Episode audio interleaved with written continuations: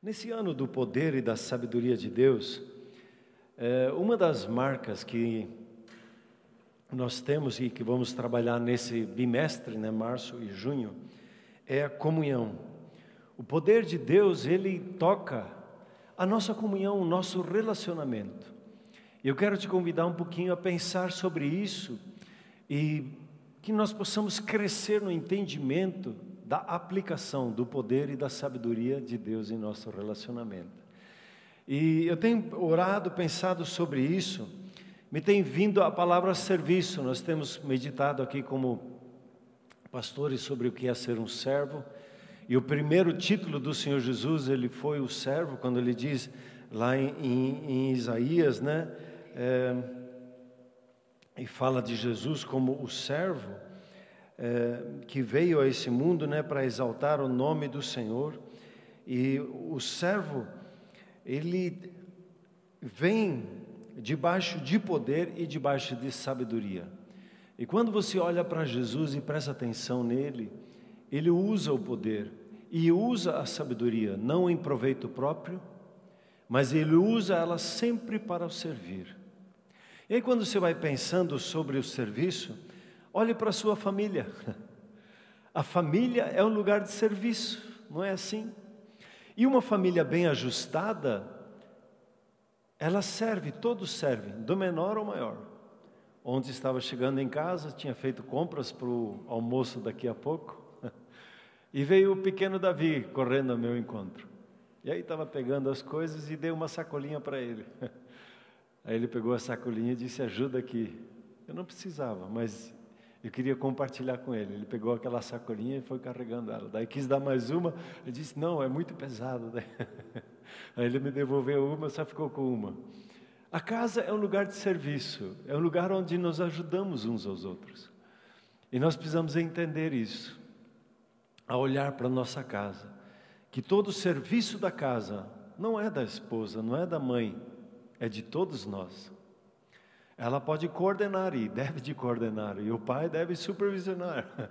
Mas juntos, ambos, todos trabalham na casa. Quando você olha para a igreja, a igreja é um lugar de serviço, onde o Marcos está sentado atrás dessa câmera, câmera onde o Werner está aqui orando, preparando a ceia, onde a Viviane e o Miguel estão lá cuidando da mídia para servir você, onde está o, o Rafael cuidando da iluminação para que vocês consigam me enxergar. Muitas pessoas trabalham na igreja em todas as, em todas as áreas. Na quinta, na sexta-feira, a pastora Karen serviu a igreja com o testemunho dela no, pro, pro, pro, no, na celebração das mulheres. Todas as atividades da igreja, elas só funcionam quando existe o serviço quando nós nos dispomos a servir. Quando você olha para o seu trabalho, o seu trabalho é serviço. O interessante é que quando você olha no seu trabalho e você vê ele como um serviço que você está prestando ao seu próximo, e você sempre faz o algo mais, sempre surpreende no seu trabalho. E você o pensa em criatividade, em como você pode ir melhorando o seu trabalho para servir melhor aquele que você serve com o seu trabalho, com o seu tempo. Você vai perceber que quanto melhor você ficar em servir, o salário, ó, vai aumentando. E Deus fica de olho. Quando Ele vê o nosso coração, como nós meditamos nessa semana, né? De todo o coração, fazemos o que fazemos, Aí o nosso serviço, ele começa a gerar um resultado e a prosperidade ela se torna como que uma consequência, um, processo natural. Eu apenas preciso da minha parte perseverar no serviço. Então o serviço envolve as nossas vidas em todas as áreas. Em todas as áreas que nós estamos envolvidos, o serviço sempre está presente. E quando nós olhamos nesses dias para a festa da Páscoa, que daqui alguma, aqui um mês vamos estar celebrando juntos, celebrando a ceia, celebrando com o lava-pés, com a ceia, uh, o nosso, a, o tempo da Páscoa. é, você percebe que Jesus ele disse assim em Marcos, né, 10:45, leia junto comigo 10:45. E pois o próprio Filho do homem não veio para ser servido, mas ele veio para servir e dar a sua vida em resgate por muitos. Então, o propósito do Senhor Jesus sobre a face da terra foi servir a você e a mim. E quando nós entendemos que a razão da nossa vida, ela está no serviço. Quando nós queremos alegria na nossa vida, nós precisamos pensar como podemos servir melhor. Ou no, da maneira como nós servimos, a mudar a maneira, mudar as nossas atitudes para um serviço com alegria, com satisfação. O Senhor Jesus ele não veio servir com o coração pesaroso, diz, ah, eu tenho que fazer nessa turma, quem aguenta essa gente? Ele veio para servir e fez isso com amor e com, com cuidado. Quando você olha para as cartas do Novo Testamento, né, Paulo, Pedro, João escrevendo as cartas, uma das coisas que é comum a todas as cartas e uma boa parte das cartas do Novo Testamento, elas instruem uma coisa: a como se relacionar dentro, uh, um com o outro, a como termos relacionamento saudável. E é impressionante que quando nós olhamos na nossa convivência, como nós servimos uns aos outros que, com que Deus nos tem dado, nós podemos avançar e experimentar algo muito mais profundo. Mas quando a palavra de Deus entra e dá uma orientação, é sinal de que nós temos uma deficiência. A nossa natureza antiga, a nossa natureza humana, ela não coopera no serviço. A nossa natureza humana, ela é assim: o que eu quero para mim e aí tem uma dica para a educação de filhos. Não ensine os seus filhos, né? No começo, quando tem aquele brinquedo, é tudo para mim, para mim, né? E chega o tempo do compartilhar, o tempo do dar, e ensinar a dar e ensinar a compartilhar. E a vida, quando nós, eh, nós encontramos a Cristo Jesus como o Senhor na nossa vida, o Espírito Santo vai nos ensinar a doar, a dar, a servir e não a ficar puxando tudo para mim. O cristianismo não é egoísta no sentido de o que eu posso ganhar com isso. O cristianismo é como eu posso servir. Eu, eu quero te incentivar a você dar uma atenção especial dentro de casa em relação ao serviço. E para nós, como igreja, quando nós nos perguntamos qual é o meu ministério, na verdade, nós estamos perguntando o que Deus entende. Qual é o meu serviço? E Deus vai te orientar a servir em alguma área. Ele não vai, Deus não está preocupado e no Novo Testamento você não tem isso. Numa posição, num título, Deus ele reconhece o serviço. E quando você se doa ao serviço, você vai perceber qual é o seu ministério, que é o seu serviço, né?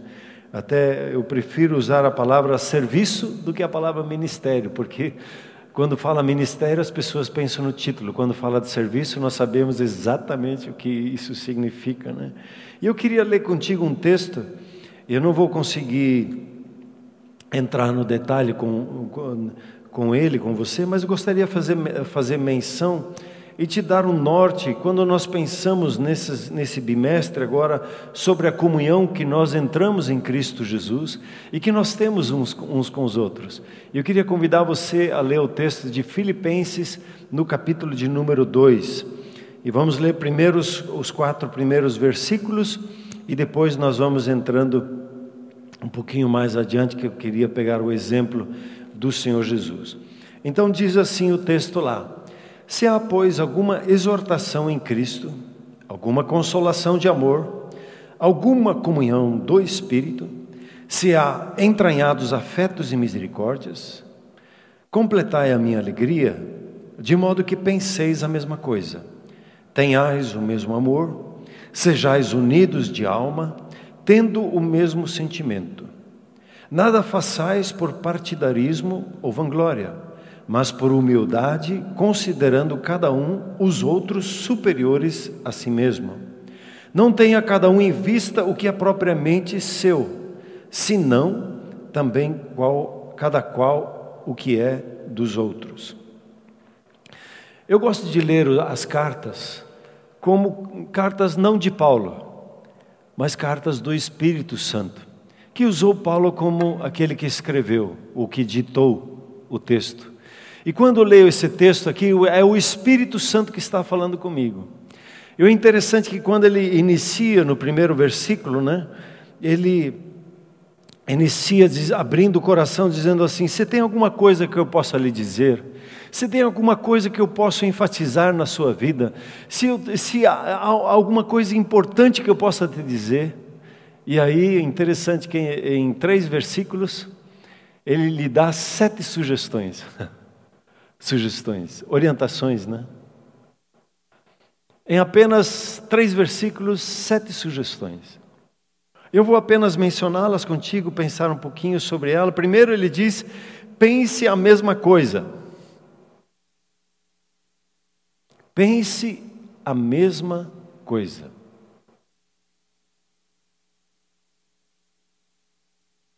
Pense a mesma coisa. O que, que ele está se referindo? Quando eu penso, e ele está dizendo, tenha em si o mesmo propósito de pensamento. Quando nós servimos, a Bíblia é muito clara: se você come, se você bebe, ou qualquer outra coisa que se faça, faça isso para a glória de Deus. Vai levar o lixo, é para a glória de Deus. Vai lavar a louça, é para a glória de Deus. Vai receber alguém na, na celebração, eh, dando bem-vindo, é para a glória de Deus. Vai cuidar do estacionamento, é para a glória de Deus. Está ali filmando, é para a glória de Deus. O André que está filmando aqui, ele está fazendo isso para a glória de Deus. Pense nisso. Em tudo que você faz. Está vendendo carro, André? É para a glória de Deus. Está comprando um carro? É para a glória de Deus. Quando eu penso, todos pensamos nesse sentido, a nossa unidade, ela vem de propósito, quando nós entendemos o nosso propósito e por que nós servimos e fazemos o que fazemos. Então, não, não lavamos a louça para agradar a mamãe, Pode até ser uma segunda consequência, mas nós fazemos aquilo para glorificar Deus. E por isso caprichamos, né? Porque é para a glória de Deus. Se a gente faz, a gente faz de todo o coração. E o que, a gente faz quando o coração está assim? Ah, mas não estou muito afim. Ah, eu, eu não estou afim. Mas eu quero pensar a mesma coisa, eu quero glorificar Deus com essa, com essa louça aqui. E aí você já muda a atitude, já muda a interna, já muda a sua postura externa. E às vezes, quando não consegue mudar a postura interna, mude a externa. Abra um sorriso e diz: Ah, louça bonita, eu vou te lavar bonito. Mude a postura interna, você vai perceber que o interno também pode acompanhar. Pense a mesma coisa. Quando diz aqui, glorificamos a Deus, quer dizer, nós servimos ao nosso Pai Celeste. Você serve ao Pai Celeste e cada um de nós serve ao Pai Celeste. Segunda coisa que ele diz, tenha o mesmo amor. Quer dizer, você e eu, nós somos amados, profundamente amados pelo nosso Pai. E por isso, nós nos amamos uns aos outros. Servimos uns aos outros por amor fazemos o nosso trabalho na segunda, na terça, na quarta, como nos é permitido, e fazemos isso por amor. Para revelar o amor de Deus, para revelar a Deus, por amor a Deus fazemos o que fazemos. Terceira coisa que ele diz, seja unido de alma. Eu fico pensando, que, que o Espírito Santo está pedindo aqui, que una minha alma ao meu irmão? E aí eu leio Atos 4, 32, e diz ali que eles eram um no espírito e na alma, no coração e na alma. Ser um. E ele está dizendo aqui: tenha o mesmo sentimento um para com o outro. Nós servimos juntos, lado a lado. Nós somos um. Você e eu, nós servimos num só coração, num só propósito. Nós estamos não um contra o outro, nós estamos lado a lado como, como, como, como igreja, e quando nós olhamos para a família, nós estamos juntos no mesmo barco e juntos andando na mesma direção, queremos glorificar a Deus e temos o mesmo sentimento e cuidado um para com o outro. Esses dias conversando é, sobre servir, às vezes o nosso coração ele se divide. é, como pastor, um dia Deus me ministrou assim: você precisa servir a cada membro da igreja como se fosse seu filho, sua filha. Teu coração não pode ser um para com os teus filhos e o outro para com os membros da igreja. Eu fui impactado num testemunho de um irmão, era missionário em São Paulo, trabalhava com meninos de rua, e Deus um dia deu um sonho para ele, e ele via no rosto, de, no sonho dele, ele via os meninos de rua, só que ele olhou melhor, e todos os meninos de rua tinham o rosto do filho dele. E Deus falou com ele: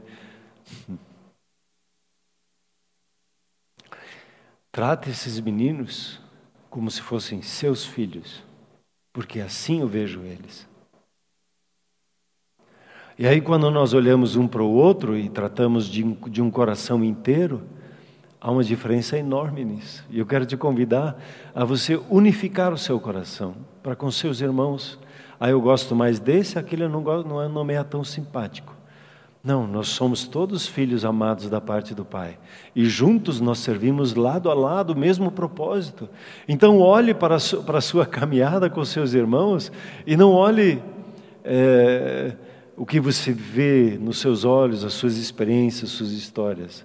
Olhe com os olhos do Senhor Jesus, como sendo seu Pai, como sendo seu filho, como sendo seu irmão em Cristo, e tratando da mesma forma. Amém, queridos? O quarto que ele chama aqui, tendo o mesmo sentimento, parece que é a mesma coisa, mas ali, quando ele fala sentimento, ele usa o termo um, é, dizendo simplesmente sejam um. Servimos com o mesmo interesse, e nós somos um corpo. Você sabe aquele texto que Paulo fala lá que muitos correm no estádio, mas somente um ganha? E aí, de repente, alguns cristãos eles começam a correr no estádio, concorrendo um com o outro. E não é o Werner que vai ganhar, ou o Marcos que vai ganhar, ou o Charles que vai ganhar. É, é, nós não estamos concorrendo um com o outro. Nós somos corpo de Cristo. E esse um vai ganhar. E todos nós trabalhamos com um só propósito, de, de, de manifestar o reino de Deus, e somos um em Cristo Jesus conversando esses dias com o, a, os irmãos que trabalham liderando os vários serviços da igreja, nós estamos conversando sobre Efésios 6, é, 4, 3, que diz assim: se esforcem de forma diligente a, a manter a unidade no Espírito. Você e eu, nós somos um com o nosso Pai Celeste. Você e eu, nós temos um só coração em Cristo Jesus. A nossa carne, ela precisa morrer porque ela sempre quer nos dividir. Mas em Cristo nós somos um. E quando nós percebemos uma divisão em nossas vidas, no caminhar da igreja, a gente precisa dizer alto lá, dar um passo atrás, nos conscientizarmos que nós somos um em Cristo Jesus e caminharmos juntos novamente. A mesma coisa acontece dentro de casa. Quando nós percebemos que existe um. Uh, o, tom começou a levantar, né? é, e, e, houve, começou a, a, ter um desencontro dentro de casa, nós precisamos dar um passo atrás, chamar para a oração e dizer: Me perdoe, eu amo você, nós somos um, orarmos e caminharmos juntos de novo como um só dentro de casa. Essas paradinhas estratégicas são importantes. Nós precisamos parar lá no box, dar uma, eh, dar uma abastecida, fortalecer os pneus, né? E continuar a nossa, a nossa corrida. O quinto, que ele diz: nada faça por partidarismo ou vanglória. Quer dizer, nós servimos uns aos outros e os dons nos são dados para o servir o outro. Quando nós oramos e a Bíblia diz procurem pelos melhores dons, ela está dizendo o quê? Se aperfeiçoe para poder servir melhor. Na minha vida, essa tem sido uma oração, Senhor, eu quero servir com os melhores dons possíveis que o Senhor tem preparado para mim, que eu possa servir os meus irmãos. Para isso que são os dons. Para a gente ficar mais afiado, a melhor faca, né? o melhor jeito para servir os nossos irmãos. Senhor, nos dá esse dom. Eu quero caprichar cada vez mais, eu quero ser cada vez mais eficiente no que o Senhor nos tem dado. É, não fazer nada por partidarismo, né? Isso é meu, isso não, nós servimos uns aos outros. Nós não temos partido. Né? Nós não estamos partidos no meio. Nós somos um só. E não buscamos, ah, eu, como Paulo fala lá em 1 Coríntios, ah, uns são lá de Apolo, outros lá são de, de, de, de Paulo, outros lá são de Pedro, outros lá são de Cristo. Diz, que, que é isso? Não faz sentido essa caminhada, essa, essa, essa conversa. Entendo que não temos partidos, somos todos um, porque caminhamos todos no mesmo propósito. O sexto que ele chama a humildade, esse é um texto que nós já temos conversado no caminhar da igreja, é quando ele diz assim: é, por humildade, considerando cada um os outros superiores a si mesmo. E quem é superior a mim mesmo? Quem é superior a você? A gente já pensa em posição, né? Ah, o apóstolo é maior que o mestre. No reino de Deus, Deus tá, tá, diz assim: está brincando comigo? O que, que, está? Não existe essa hierarquia. Existem funções de responsabilidade, um tem mais responsabilidade, outro menos. Isso e para isso cada um tem a sua autoridade. Mas quem é superior a mim então? O meu chefe? Presidente? Só é superior a mim, como o texto diz, a quem eu considero. A quem você considera. Que você reconhece como um filho de Deus, que você reconhece como um irmão, que você reconhece como a esposa que Deus colocou no, no seu lado para lhe abençoar, se reconhece o esposo que Deus colocou no seu lado para lhe abençoar, quando você reconhece os seus pais, quando você reconhece os seus filhos e vê neles o favor e a bênção de Deus na sua vida. O considerar é prestar atenção e valorizar a pessoa por aquilo como Deus a valoriza, como Deus vê o rosto dela, como um filho, filha amada. Quando eu considero o outro superior, o que acontece? Né? Se eu pegasse um copo aqui e começasse a derramar, eu quero co colocar aqui a água, não vai dar. Eu preciso considerar o outro superior a mim mesmo, aí eu posso derramar. E aí eu vou receber. Quando o outro, eu considero o outro superior o seu irmão, a sua irmã, todos carregam a unção. Tem a unção dentro dela. Como é que eu vou receber do meu irmão? Apenas quando eu considero, quando eu coloco ele superior a mim, considero e recebo a palavra dele. Se não alguém lhe dá uma palavra no grupo familiar e, ou, e, e você, ah, poxa, eu conheço a vida dele. Quem é ele para me falar? Não. Deus pode falar com quem Ele desejar. E eu preciso considerar Ele superior a mim mesmo. E considerar a palavra. Considerar a unção que Deus tem dado. E orar pelas fraquezas do meu irmão. E quando nós fazemos assim, nós estamos servindo uns aos outros. Não quando nós estamos exaltando uh, os defeitos uns dos outros, né? Então, o serviço do outro, ele é importante para mim. Eu preciso permitir ele me servir. Tenho observado às vezes, quando chegando na época de Natal, nós normalmente fazemos o lava-pés e tem alguns não, que não querem ser lavados os pés, eles preferem lavar os outros. Mas eu preciso permitir que os outros lavem os meus pés também. Não é só eu servindo os outros. Eu preciso da oração da igreja. Como uns os outros, nós precisamos a oração uns dos outros. E o sétimo e último nesse ponto, ele diz assim: busque o bem do outro, né? Quando ele diz assim: não tenha em vista o que é, o que é seu, mas senão cada qual o que é dos outros. Servimos nos ajudando mutuamente. Né? É, Para entender isso, o exemplo da mão. Hoje você, em qualquer lugar que você entra, você coloca o álcool né? na mão. Agora tente passar esse álcool só numa mão. Até que consegue, mas e o dorso da mão? Como é que você vai passar lá? Sendo ligeiro para tentar passar? Não, você vai precisar da outra mão. E o que ele está falando aqui, é, não pense só no que você, na sua vantagem.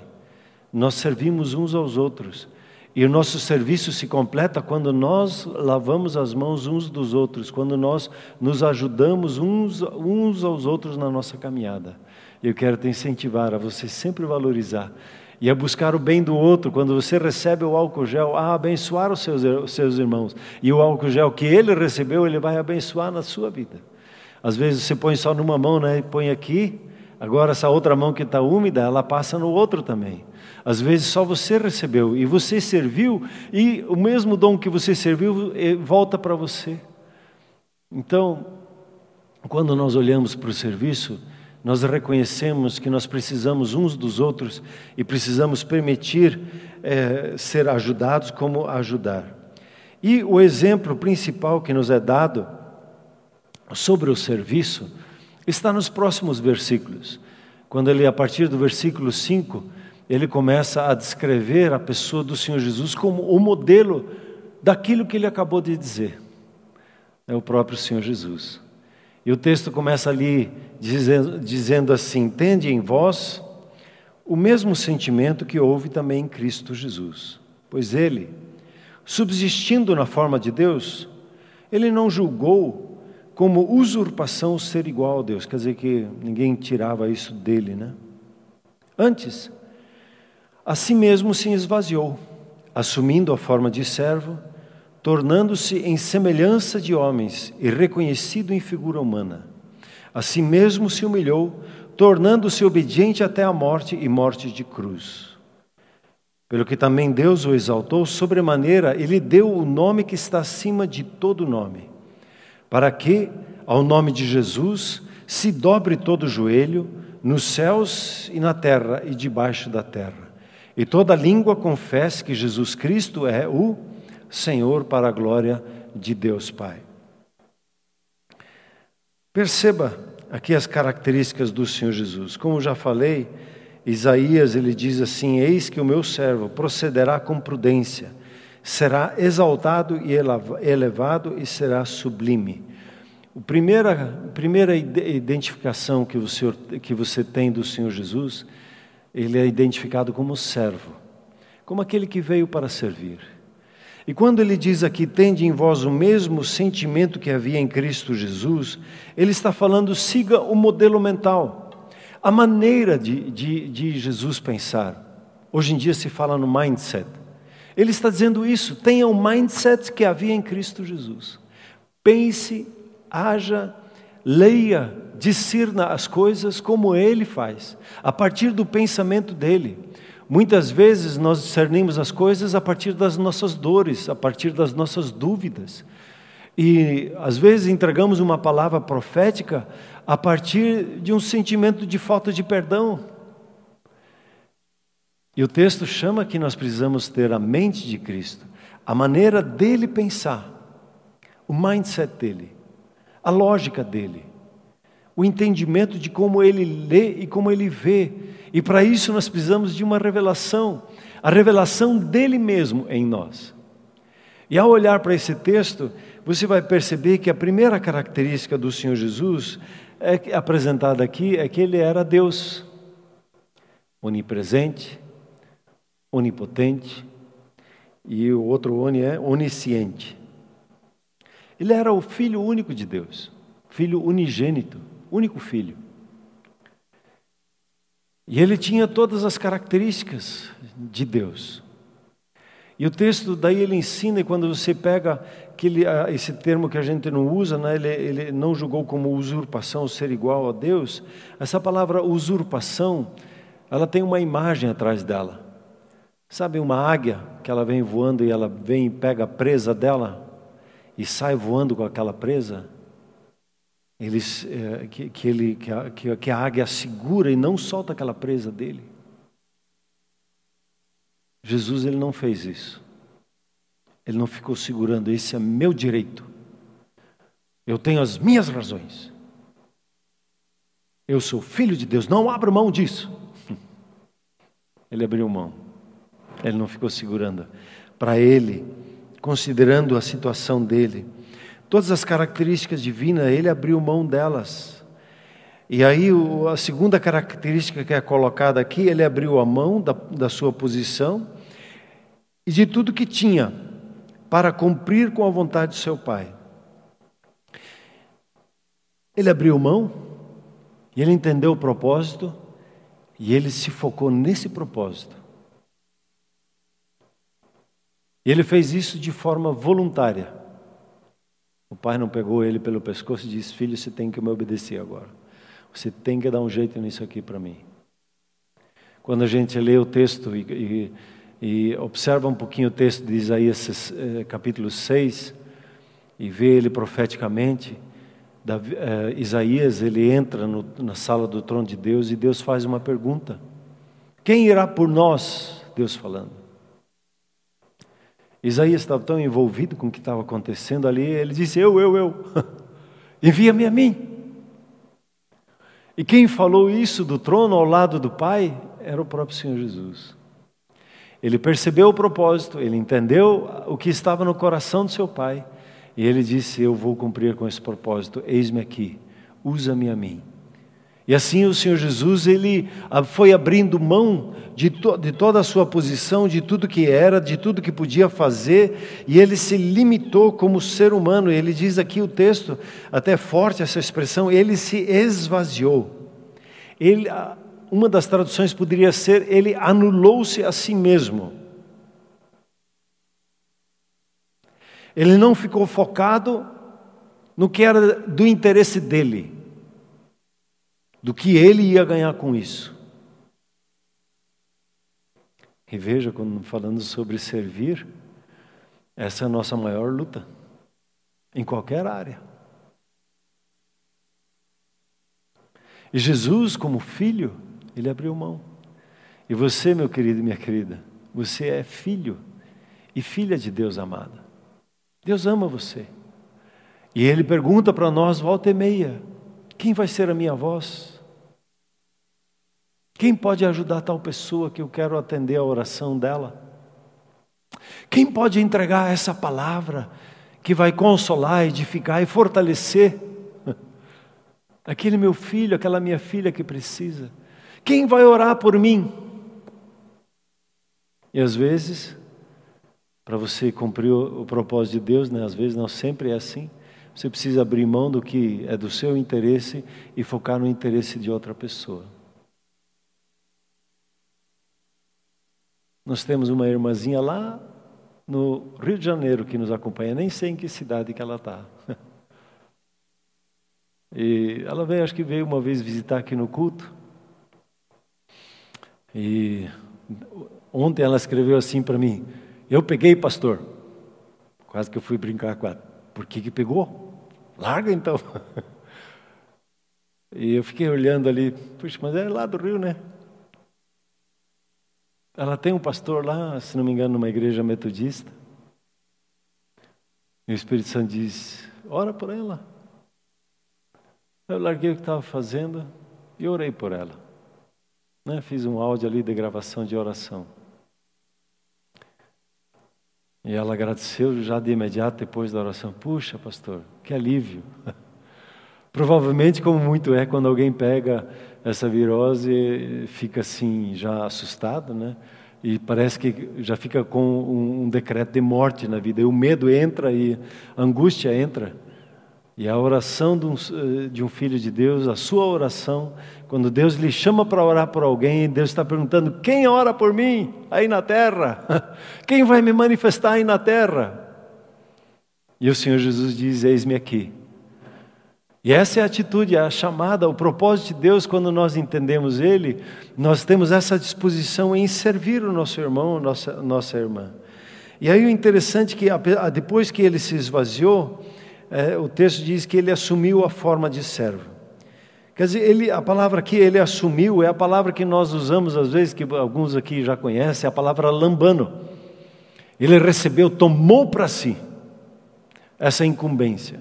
Ele assumiu, ele vestiu a camisa. Isso é para mim. Ele assumiu a forma de servo, ele recebeu o propósito de Deus para servir as pessoas e, e, e, ele tomou fortemente para si a natureza de servo. Ele, ele, ele pediu e ele absorveu essa natureza. Essa semana eu, lendo o livro do Davi Rebolo, eu mandei um áudio para eles. Davi, como é que você aplica isso aqui? Como é que é essa questão de natureza? E ele que está lá no Chile, interessante hoje as mídias, né? Eu coloquei lá a pergunta, vamos ver o que, que ele me responde. E ele res respondeu com muito carinho, muito entendimento. Como é que se muda uma natureza? E às vezes a gente acha que, uau! Ele disse: não, é aquele feijãozinho com arroz. É oração, é trabalhar, é servir, é negar a si mesmo, é buscar o bem do próximo.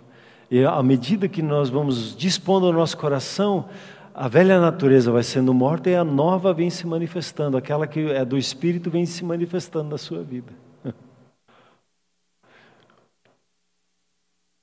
Ele assumiu a forma de servo. Ele disse: Ok, para isso que eu vim nesse mundo, então eu sou um servo. Eu quero te convidar a tomar essa postura, essa mentalidade de Jesus, esse mindset de servo. Eu estou aqui para servir. E você vai ver que muitas das coisas de lutas interiores você vai vencer, vão ficar em segundo plano quando você decide: eu assumo para mim, eu visto essa camisa, eu me posiciono como um servo aonde eu estou, e eu estou aqui é para servir. É o que o Senhor Jesus fez, e aí ele diz que ele foi radical, né? Ele foi obediente e, a, e, a, e o salário de um, de, um, de, um, de um servo é ser obediente. E ele foi radical, ele foi obediente até as últimas consequências a morte a morte de cruz. E ele obedeceu estritamente o plano de Deus. Quando ele orou ali no Getsemane, ele não orou pedindo, Senhor, me livra dessa. Não, ele não estava orando. Ele disse, Senhor, eu não quero morrer aqui. Eu estou aqui sangrando já, meus vasos explodiram, estou suando, como se diz. O sangue, eu vou morrer aqui. Senhor, me livra disso aqui. Eu quero ir até o final, eu preciso ir até a cruz, me fortalece. Tanto que os anjos, como resposta, vieram, deram uma infusão de vida nele, para que ele pudesse ir até o final e morrer na cruz por você e por mim. E o resultado de tudo isso, o resultado de todo o serviço, é, vem na sequência quando diz assim: pelo que também Deus o exaltou. Às vezes você se agrada e, puxa, tal pessoa está sendo exaltada por Deus. Mas você não percebe quanto ela serviu, as lutas que ela passou, às vezes você percebe, puxa, aquela pessoa está sendo tão usada por Deus. Como é que pode? Eu também quero. Veja o trilho do serviço. Às vezes você olha para sua família, você deseja que ela seja exaltada por Deus como um testemunho. Siga a trilha do serviço dentro de casa. Sirva seu esposo, sirva sua esposa, sirva seus filhos. Ajude os seus filhos a aprender a servir, como família, sirvam juntos. Quando você olha para a igreja, a igreja ela só funciona quando as famílias decidem juntas servir juntas na casa de Deus.